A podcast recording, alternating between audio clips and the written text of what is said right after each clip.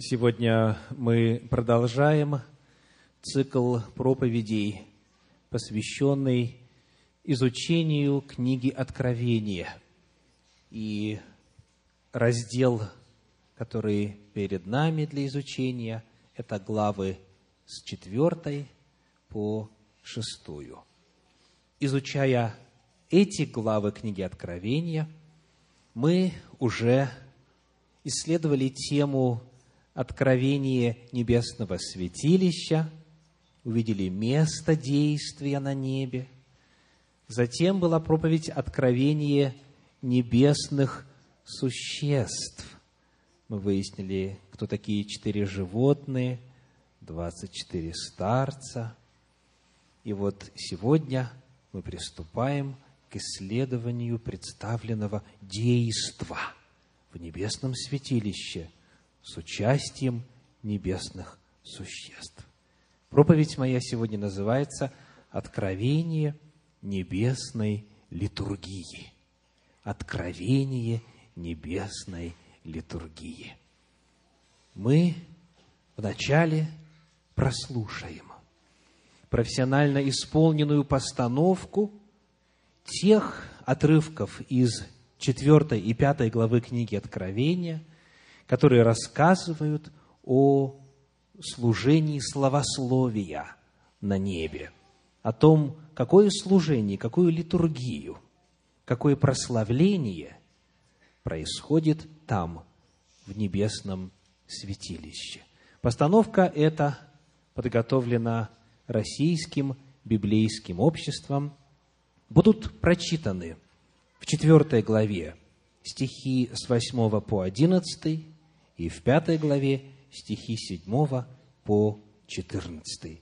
Приглашаю вас внимать Слову Божию. И каждый из четырех животных имело по шести крыл вокруг, а внутри они исполнены очей. И ни днем, ни ночью не имеют покоя, взывая Свят, свят, свят Господь Бог Вседержитель, который был, есть и грядет. И когда животные воздают славу и честь и благодарение сидящему на престоле, живущему во веки веков, тогда двадцать четыре старца падают пред сидящим на престоле — и поклоняются живущему во веки веков, и полагают венцы свои перед престолом, говоря, «Достоин Ты, Господи, приять славу и честь и силу, ибо Ты сотворил все, и все по Твоей воле существует и сотворено». И он пришел и взял книгу, из десницы сидящего на престоле. И когда он взял книгу, тогда четыре животных и двадцать четыре старца пали пред Агнцем, имея каждый гусли и золотые чаши, полные фимиама, которые суть молитвы святых, и поют новую песнь, говоря, Достоин ты взять книгу и снять с нее печати, ибо ты был заклан и кровью своею искупил нас Богу из всякого колена и языка, и народа, и племени, и соделал нас царями и священниками Богу нашему, и мы будем царствовать на земле. И я видел, и слышал голос многих ангелов вокруг престола и животных и старцев, и число их было тьмы тем и тысячи тысяч, которые говорили громким голосом, «Достоин агнец закланный принять силу и богатство, и премудрости крепость, и честь, и славу, и благословение» и всякое создание, находящееся на небе и на земле, и под землею и на море, и все, что в них, слышал я говорила, сидящему на престоле и агнцу, благословение и честь, и слава и держава во веки веков. И четыре животных говорили «Аминь». И двадцать четыре старца пали и поклонились живущему во веки веков. Вы прослушали пять музыкальных произведений. Вы прослушали пять словословий, которые исполняются в небесном храме небесными существами. Мы с вами услышали только содержание, только слова, только текст этого служения словословия. И мы только можем догадываться и при помощи Российского библейского общества только представлять, какая музыка там звучит, как эхо громогласное раздается, как величественно происходит эта божественная литургия. Когда мы к этим словам, хотя бы в сознании своем, в воображении своем добавим музыку, то впечатление будет еще большим, чем то, которое остается после прослушивания этой постановки. В одном из известнейших произведений, когда звучит хор «Аллилуйя» из оратории Генделя «Мессия», присутствующие по традиции встают. И традиция эта уходит корнями к эпизоду, когда по легенде король Великобритании Георг II во время слушания этого музыкального произведения был настолько впечатлен, что вскочил на ноги. И вы знаете, что происходит, когда король встает – все, кто присутствует в этом помещении, тогда поднимаются. И вот с тех самых пор, как гласит легенда, по традиции, охваченные вот этими возвышенными чувствами, когда раздаются величественные аккорды «Аллилуйя», все присутствующие поднимаются. Интересно отметить, что вот этот вот хор «Аллилуйя», он поет текст книги Откровения. Слова, которые использовал Гендель, можно найти в 19 главе книги Откровения, в 6 стихе. Далее следует в 11 главе 15 стих и в 19 главе 16 стих. Это величественное музыкальное произведение инспирировано, вдохновлено книгами Библии, величественной картиной словословия, которая есть в книге «Апокалипсис». Рассказывают также в некоторых источниках о том, что когда Гендель сочинял «Мессию», его слуга часто заставал композитора плачущим за своим столом, за которым он работал.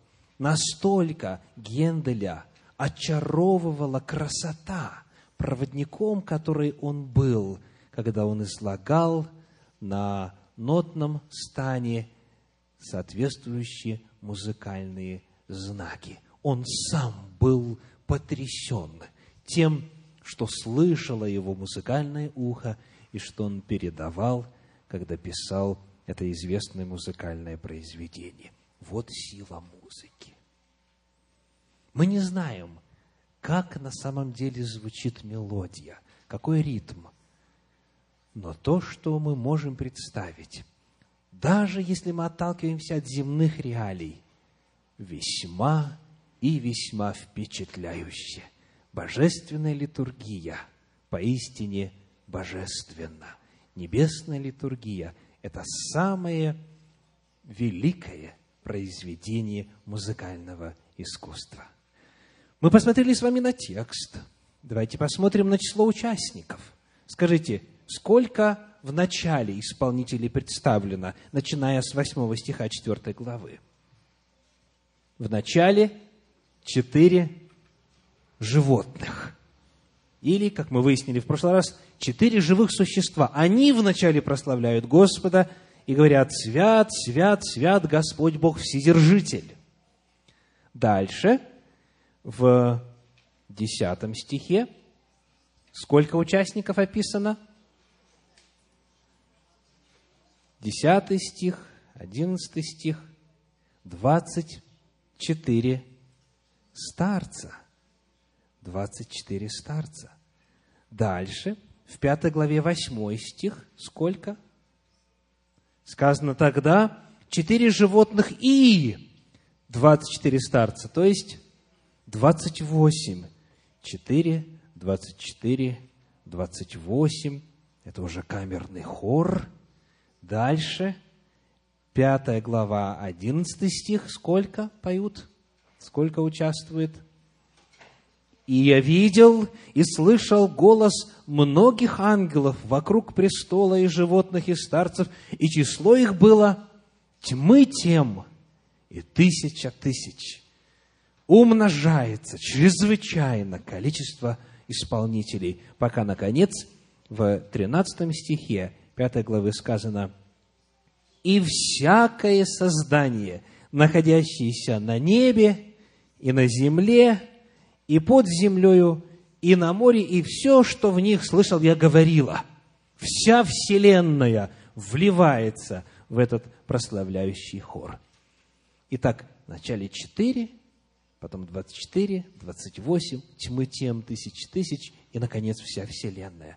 Если попытаться представить, что касается громкости, какой здесь у нас путь показан? Нарастает от пиано, четыре всего существа, до, какое у нас самое величественное по громкости – фортиссимо. И звучит-то как, да, величественно. То есть мы видим, что здесь вот медленно, постепенно все расширяется, все усиливается, все набирает силу звук.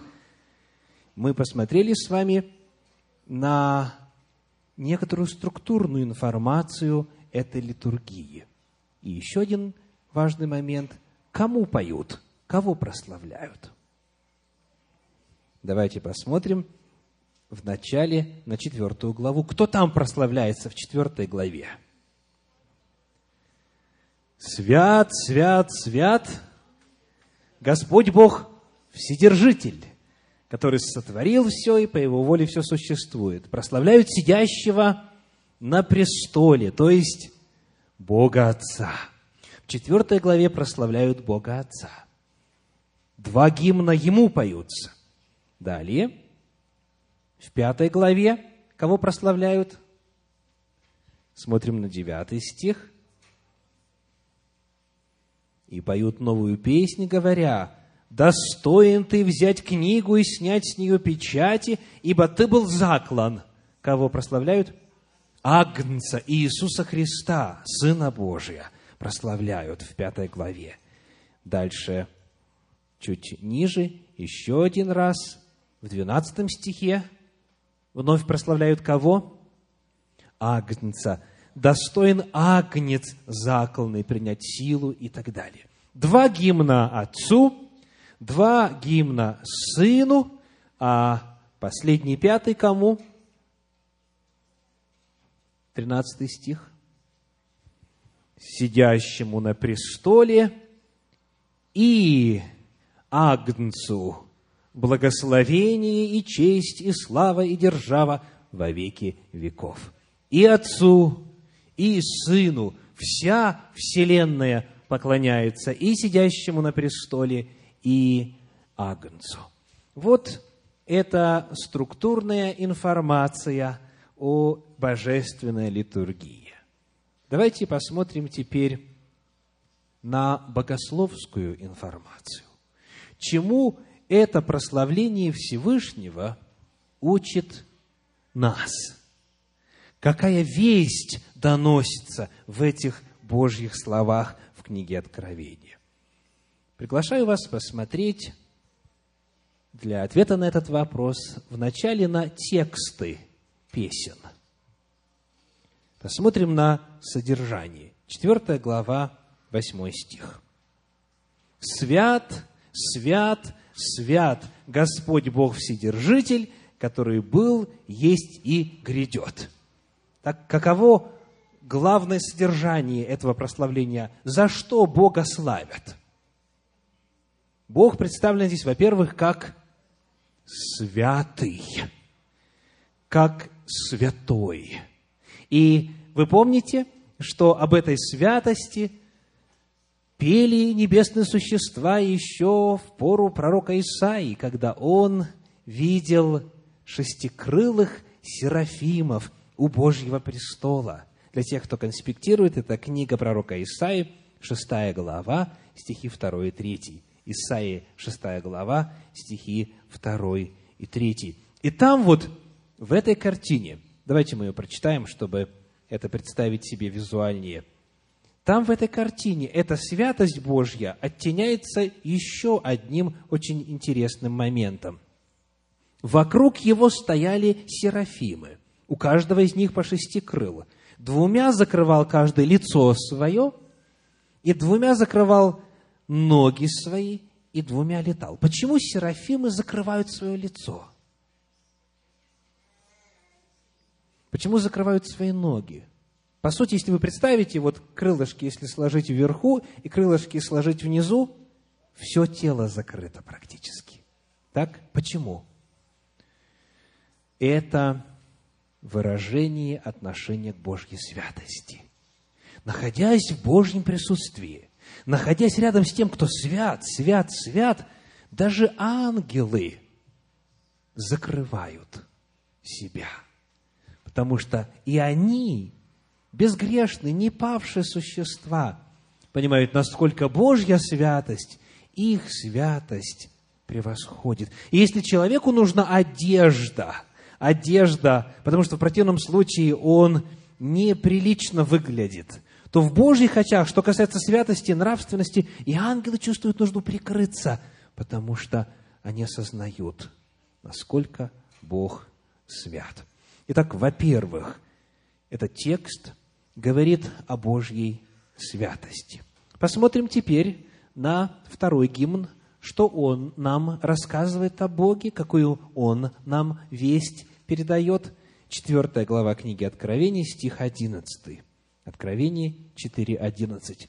«Достоин ты, Господи, приять славу и честь и силу, ибо Ты сотворил все, и все по Твоей воле существует и сотворено. Здесь причина – это то, что Бог есть Творец. Ты сотворил все. 24 старца, которые прославляют Господа. Они благодарят Его за то, что Он их создал, за то, что Он есть Творец. И этот гимн напоминает нам, что мы с вами не случайность во Вселенной. Мы не произошли в результате первозданного океанического органического супа. Мы не произошли в результате случайного соединения минералов при воздействии молний или иных видов энергии – мы с вами появились, потому что были реализации замысла. Бог нас сотворил. Мы, его, творение. И за это Господа славят. Во-первых, Бог есть Творец. Во-вторых, кто? Ты сотворил все, и все по твоей воле существует. Вот, допустим, Бог сотворил новое существо, дал ему какой-то заряд жизненной энергии. Достаточно ли это для того, чтобы существо продолжало жить? По известным нам законам физики. Недостаточно. Потому что все со временем стареет, изнашивается, дряхлеет, и в конечном итоге наступает смерть. Бог не только сотворил всю Вселенную, но по его воле все существует. Это в Библии называется так, вседержитель. Бог поддерживает. Сотворив, он продолжает посылать жизненную энергию. Сотворив, он продолжает посылать свою силу и охрану и защиту. Созданные упорядоченные формы и структуры жизни во Вселенной он продолжает питать от себя. И за это его славят, за то, что он и Творец, и Вседержитель.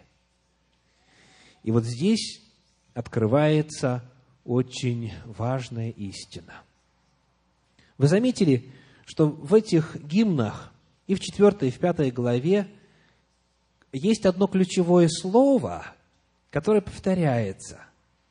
Оно касается права сидящего на престоле и агнца принимать поклонение. Какое это слово? Достоин. Ты достоин. Эта фраза повторяется несколько раз. То есть, Поклоняться можно только тому, кто достоин. А кто достоин? И в силу чего достоин? Во-первых, в силу сотворения. Кто достоин? Тот, кто сотворил, тот достоин. Всякий, кто не является Творцом, не имеет права помышлять о том, чтобы кто-то ему поклонялся. Только лишь Творец имеет право на принимание, на приятие поклонения. Во-вторых, ты достоин почему? Потому что ты вседержитель, потому что ты поддерживаешь в нас жизнь. И дальше мы посмотрим еще некоторые причины. И вот в этом контексте скажите, есть ли хотя бы одно существо во Вселенной, каким бы могущественным оно ни было, помимо Бога, кому можно было бы тоже наравне с Богом поклоняться? Вот что Иоанн пишет в книге Откровения в 22 главе, в стихах 8 и 9. Откровение 22 глава, стихи 8 и 9. «И я, Иоанн, видел и слышал сие. Когда же услышал и увидел, пал к ногам ангела, показывающего мне сие, чтобы поклониться ему.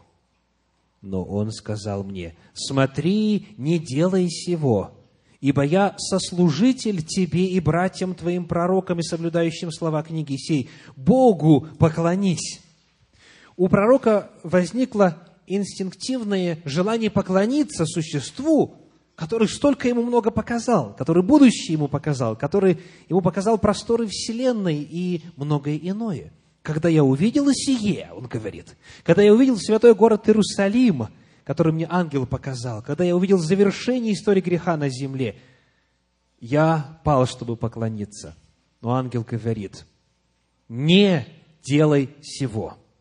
Богу поклонись. Единственный, кто достоин поклонения, это тот, кто нас сотворил, и тот, кто является нашим Вседержителем. Не поклоняйтесь больше никому, ни ангелам, ни людям, ни тем более иным формам жизни, ни тем более бездушным материальным объектам. Только Бог достоин поклонения. Дальше, следующий гимн, 5 глава стихи 9 и 10. Давайте посмотрим, какие там указаны богословские откровения для нас. И поют новую песнь, говоря, «Достоин ты взять книгу и снять с нее печати, ибо ты был заклан, и кровью своей искупил нас Богу из всякого колена и языка и народа и племени, и содел нас царями и священниками Богу нашему, и мы будем царствовать на земле». Еще ряд очень важных истин, что касается откровения Бога в этом прославлении. За что славят здесь Агнца? Во-первых, ты был заклан. Ты был заклан. Его славят за то, что он стал Агнцем Божьим ради нас, за то, что он жизнью своею пожертвовал, дабы нас спасти. Во-вторых, сказано, и кровью своею искупил нас Богу. Скажите, после того, как жертва приносилась во святилище Божьем, что дальше следовало? Кто приступал к служению? Достаточно ли было только вот заклать жертву? Священник должен взять эту кровь и этой кровью побрызгать на жертвенник, либо в отдельных случаях внести внутрь святилища, и вот так искупается грех. Потому он был заклан, и за это его славят, Во-вторых, славит за то, что он теперь священно действует. Он кровью этой своею теперь искупляет грехи людские. И, наконец, в-третьих, его славят за то, что, сказано, ты соделал нас царями и священниками. И здесь Сын Божий в каком качестве представлен? Кто может сделать царем? Только сам царь. Он представлен здесь как царь, который наделяет своей царской властью тех, кто принимает его. Итак, Иисуса Христа славят здесь как Агнца Божия, как жертву, который был заклан, как священнодействователя, который кровью искупает, и как царя, который имеет царскую власть и делится ею с теми, кто принимает его. Далее посмотрим на следующий гимн, который в 12 стихе написан. Здесь мы находим, и это интересно подчеркнуть, семь элементов прославления. Приглашаю вас посчитать. Достоин агнец закланный принять. И дальше что говорится? Силу – один. И богатство – два. И премудрость, и крепость, и честь, и славу, и благословение. Сколько получается? Семь. Число семь, как известно, это число полноты. Вот этим гимном выражается идея полноты прославления, полноты славословия, восхваления Агнца Божия. Он полностью достоин того, чтобы приять славу. И, наконец, в 13 стихе, где поклоняются и сидящему на престоле, и Агнцу, нам важно отметить следующее. В начале, в 4 главе говорилось так, «Достоин ты, Господи». Отец достоин. Дальше, в пятой главе, начиная с 9 стиха, «Достоин ты, Агнец». И вот теперь в конце этой литургии говорится «Достоин ты, и Отец, и Сын». Здесь, богословски говоря, и это чрезвычайно важный момент, демонстрируется тождественность статуса, природы, положения и Отца, и Сына во Вселенной. И тот, и другой является объектом поклонения. Это свидетельство о том, что Агнец Божий, он той же самой природы, что и Бог Отец. Поклоняются и Отцу, и Сыну. Итак, это текст литургии, слова, которые там произносятся в небесном храме. И вот теперь, когда мы посмотрим с вами в целом на вот это прославление, попытаемся вновь назвать главные богословские утверждения, главные мысли, которые выражены, получается следующее. В четвертой главе Бог представлен как святой, дальше, как Творец и как Вседержитель. Это Бог четвертой главы. В пятой главе Бог представлен как Искупитель, как жертва, как священнодействитель и как царь. Бог нас сотворил, Бог нас искупил. Вот, говоря в общем, две главные причины поклонения. И именно по этой причине ангелам нельзя поклоняться, потому что никто из них нас не искупал. Именно по этой причине никаким святым поклоняться нельзя, самым достойнейшим из людей, потому что никто из них нас не искупал от грехов. Только Бог достоин поклонения. Тот, кто создал, тот, кто вседержитель, тот, кто умер, тот, кто священнодействует, и тот, кто есть грядущий царь. Священное Писание, раскрывая перед нами божественную литургию, учит, что Бога мы славим по вполне определенным и достойным причинам. И никто больше во всей Вселенной не достоин принимать это поклонение. В четвертой главе, говоря богословским языком, представлен трансцендентный Бог, тот, который удален от нас, тот, который превознесен выше небес, трансцендентный. Мы осознаем разницу между нами и им. Мы осознаем дистанцию в иерархии творения между Богом и нами. Бог велик, а мы малы.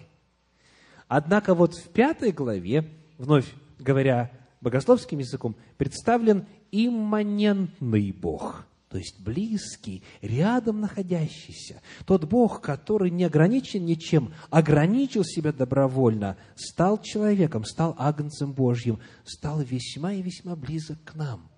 Бог одновременно и далек, и весьма близок. Вот богословская информация этих пяти гимнов. И, наконец, некоторые очень важные практические уроки – для нашего с вами прославления. Во-первых, очень важно отметить, и мы задавали этот вопрос в проповеди в этом цикле ранее, что прославление Бога всегда в Библии объясняется. Вот есть одно коротенькое слово в Священном Писании в синодальном переводе, которое как правило, используется всякий раз, когда говорится о том, что Бога славят, описывается, как Бога славят, или призыв Бога славить есть. Какое это слово? Как оно звучит? Ибо. То есть, потому что. Всегда, когда говорится, например, «Славьте Господа», и дальше, «Ибо Он благ, ибо вовек милость Его». Или «Да будет благословенно имя Господне», потому что и то же самое мы находим здесь. Смотрите. Бога славят, потому что Он сотворил, потому что Он Вседержитель, потому что Он искупил и так далее. То есть прославление этих небесных существ, оно осуществляется не по форме, не по кем-то определенному чину, который просто нужно пропеть, проговорить, и чем быстрее, тем лучше, чтобы поскорее закончить, когда слова проглатываются и ничего вообще не понятно.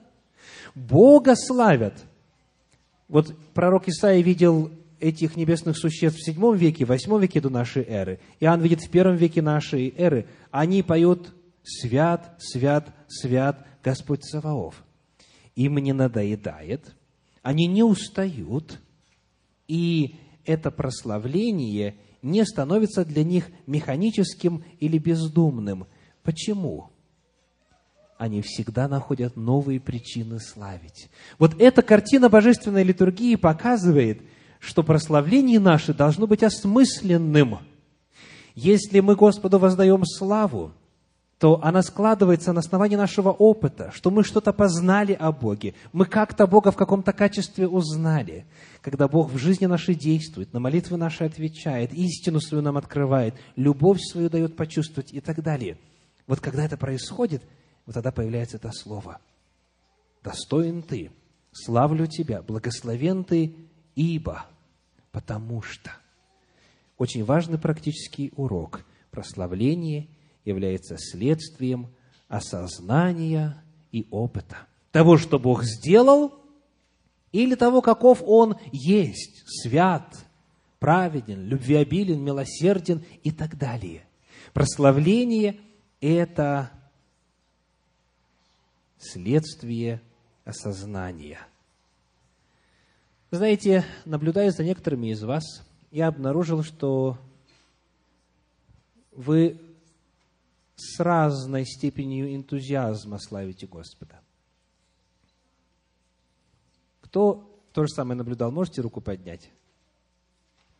Спасибо. Некоторые вообще чуть ли не воздерживаются. Можем ли мы ответить на вопрос, почему, исходя из того, что мы вот только что увидели? Да. Прославление – это результат опыта. Когда человек что-то новое о Боге узнал, он не может его не славить. Когда человек Бога как-то в своей жизни почувствовал, он не может его не славить. Не славят Бога, как правило, те, духовный опыт которых беден, либо те, кто не осознал величие спасительных Божьих деяний в их жизни, те, кто Бога, по сути, мало и плохо знает. Потому что невозможно удержаться, когда перед тобою открывается новая картина Божьей красоты. Невозможно удержаться, потому что всегда хочется поблагодарить, всегда хочется прославить. Библия открывает, что ключ к словословию кроется в, в опыте, познании, во взаимоотношениях со Всевышним. Потому что, чтобы прославление было с большим энтузиазмом, более ярким, более выразительным, с большим чувством. Надо задать вопрос, а что в моих взаимоотношениях с Господом происходит сейчас? На самом деле, вот есть ли мне за что Бога славить? Очень важно, что каждый раз, когда произносится «свят, свят, свят», у этих существ оно сопровождается объяснением причины. И эта причина всегда реальна и коренится в духовном опыте. Второй практический момент, который нам всем должен помочь, это то, что написано в 9 стихе 5 главы книги Откровений. Сказано, и поют, что дальше? Новую песнь. И поют новую песнь. Опять же, не погрешу, наверняка сказав, что некоторые из вас морщатся, когда на экране появляется новая песня. Да? Почему? Потому что ее не слышали, меньше людей поют, меньше благозвучия, пока еще не знаем, мелодия странная, э, непонятная, неизвестная. Намного лучше поется песня, которую с пеленок знаю, правда? Как только первые аккорды раздались, уже автоматически пошло словословие. Можно понять, конечно, стремление к тому, чтобы петь только то, что пел раньше. Но Библия и здесь, и в книге Псалтирь, и во многих иных местах Священного Писания рассказывает нам и призывает нас петь новую песнь. Дело в том, что творчество в прославлении Бога не закончилось в первом веке или в пятом, или даже в XIX. Оно продолжается в 21 веке. Господа продолжают славить. И вы знаете, есть такой подход, лучше петь только то, что проверено опытом и годами. Ну, а тогда это не будет новая песня. Это будет старая песня. Правда, полностью безопасная, на все 250%. Точно ничего там такого не будет, спорного или опасного, но это будет старая песня, пресная песня. Конечно, и старые гимны хороши, и те, что столетиями существуют, достойны внимания и прославления ими Всевышнего. Но, помимо этого, пойте новую песнь Господу. Это призыв, который звучит со страниц Священного Писания неоднократно. И причина, почему новые песни появляются – заключается в том, что мы Бога познаем все больше и больше. И Бог нам по-новому открывается, и мы Его по-новому славим. И в-третьих, мы находим, что воспевая Всевышнего, сидящего на престоле и Агнца, небесные существа не только используют уста, но используют также и тело свое. Сказано, что они преклоняются. Сказано, что они полагают венцы.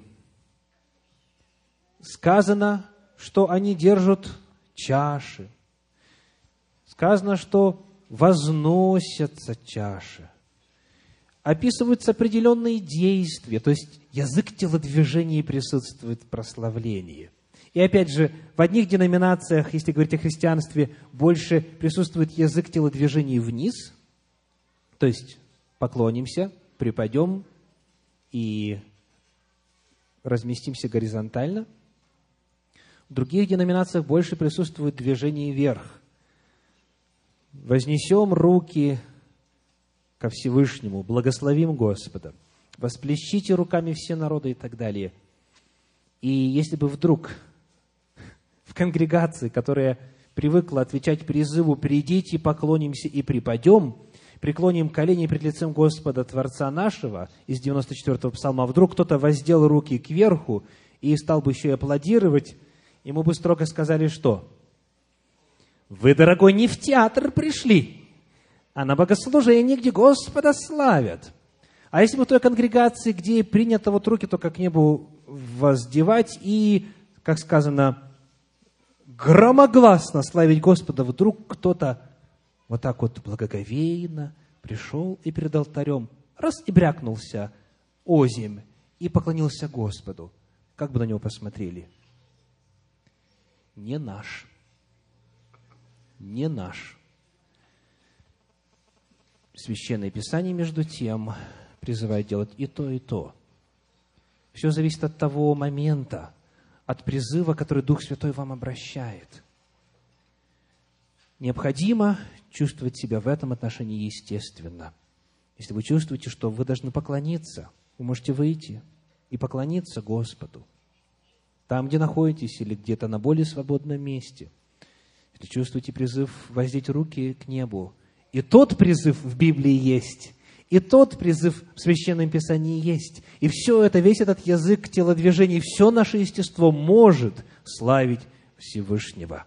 Это третий урок, который мы находим в Священном Писании здесь.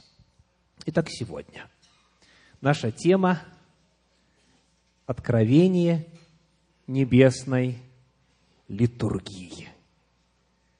Величественная картина открывается. И вот вопрос – вот в этих группах существ от четырех до всей Вселенной звучит ли ваш голос? Звучит ли ваш голос так, вот как мы сегодня увидели, осознанно, на основании опыта, с чувствами, с телодвижениями, с участием умом и сердцем? Воспеваете ли, благодарите ли вы Господа?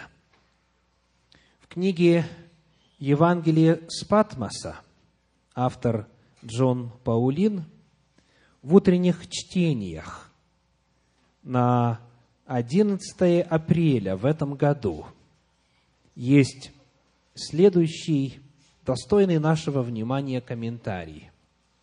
Он предлагается на 9 стих 4 главы книги Откровения, где сказано – и когда животные воздают славу и честь и благодарение сидящему на престоле, живущему во веки веков. И дальше сказано. Автор пишет, Боб и Анна Гулк, брат и сестра моей жены, недавно рассказали интересную историю. В этой истории некто отправился в путешествие на небеса – а его сопровождал святой Петр. Они шли бок о бок и оказались внутри большой комнаты, наполненной ангелами. Святой Петр остановился в первой части комнаты и сказал, это отдел доставки. Здесь мы получаем и обрабатываем все молитвенные просьбы. Небесный турист посмотрел вокруг и увидел бесчетное количество ангелов – сортирующих прошения людей со всего мира. Затем они отправились во вторую часть комнаты. Это отдел фасовки и доставки, объяснил святой Петр. И здесь благодать и благословения, о которых люди просили, доставляются им – Здесь было очень тесно. Ангелы усердно работали, так как требовалось отправить на землю очень много благословений. Наконец, они остановились в самом дальнем углу комнаты, очень маленького участка. К удивлению небесного туриста, там был только один ангел, который праздно сидел и не делал ничего. Это отдел благодарности, объяснил святой Петр. Почему здесь нет работы, спросил турист. Печально, вздохнул святой Петр, но после того, как люди получают благословения, о которых они просили, мало кто из них возносит благодарность. Как человек может выразить признательность за Божье благословение? Очень просто, ответил святой Петр. Просто сказать «Спасибо, Господи». Если хотя бы в этом наше словословие заключалось, за все, что Бог нам дает, то тогда, говоря языком этой аллегории, и в этом отделе небесной канцелярии было бы много-много труда. Но что, если ты не можешь представить себе ни одного Божьего благословения? Задает вопрос автор. Что, если жизнь кажется тебе бесконечной серией бед и испытаний? Должен ли отдел благодарности оставаться без работы из-за тебя? Я бы предложил тебе взять в руки словарь. Каждая страница говорит о благословениях, за которые мы, возможно, никогда не благодарили Бога. И вот начинается буква А. Арбуз. Хороший повод Бога благословить, поблагодарить. Еще какой, я с вами согласен. Абрикос, ананас и так далее. Господь дал так много каждому из нас. Бог является создателем жизни и всего хорошего в жизни. Так давайте же начнем благодарить. Есть миллионы причин, миллионы поводов, миллионы оснований для того, чтобы мы с вами участвовали в божественной литургии, присоединялись к этому огромному хору небесных существ, вливали свои голоса в это словословие. Я призываю вас осуществлять ваше право верою входить в небесное святилище, присоединяться к славящим Всевышнего там небесным существам и получать огромную радость от этого, и получать все больше и больше благословения от этого. Славьте Господа, прославляйте имя Его. И это можно делать прямо сейчас, в молитве, после этой проповеди. Аминь.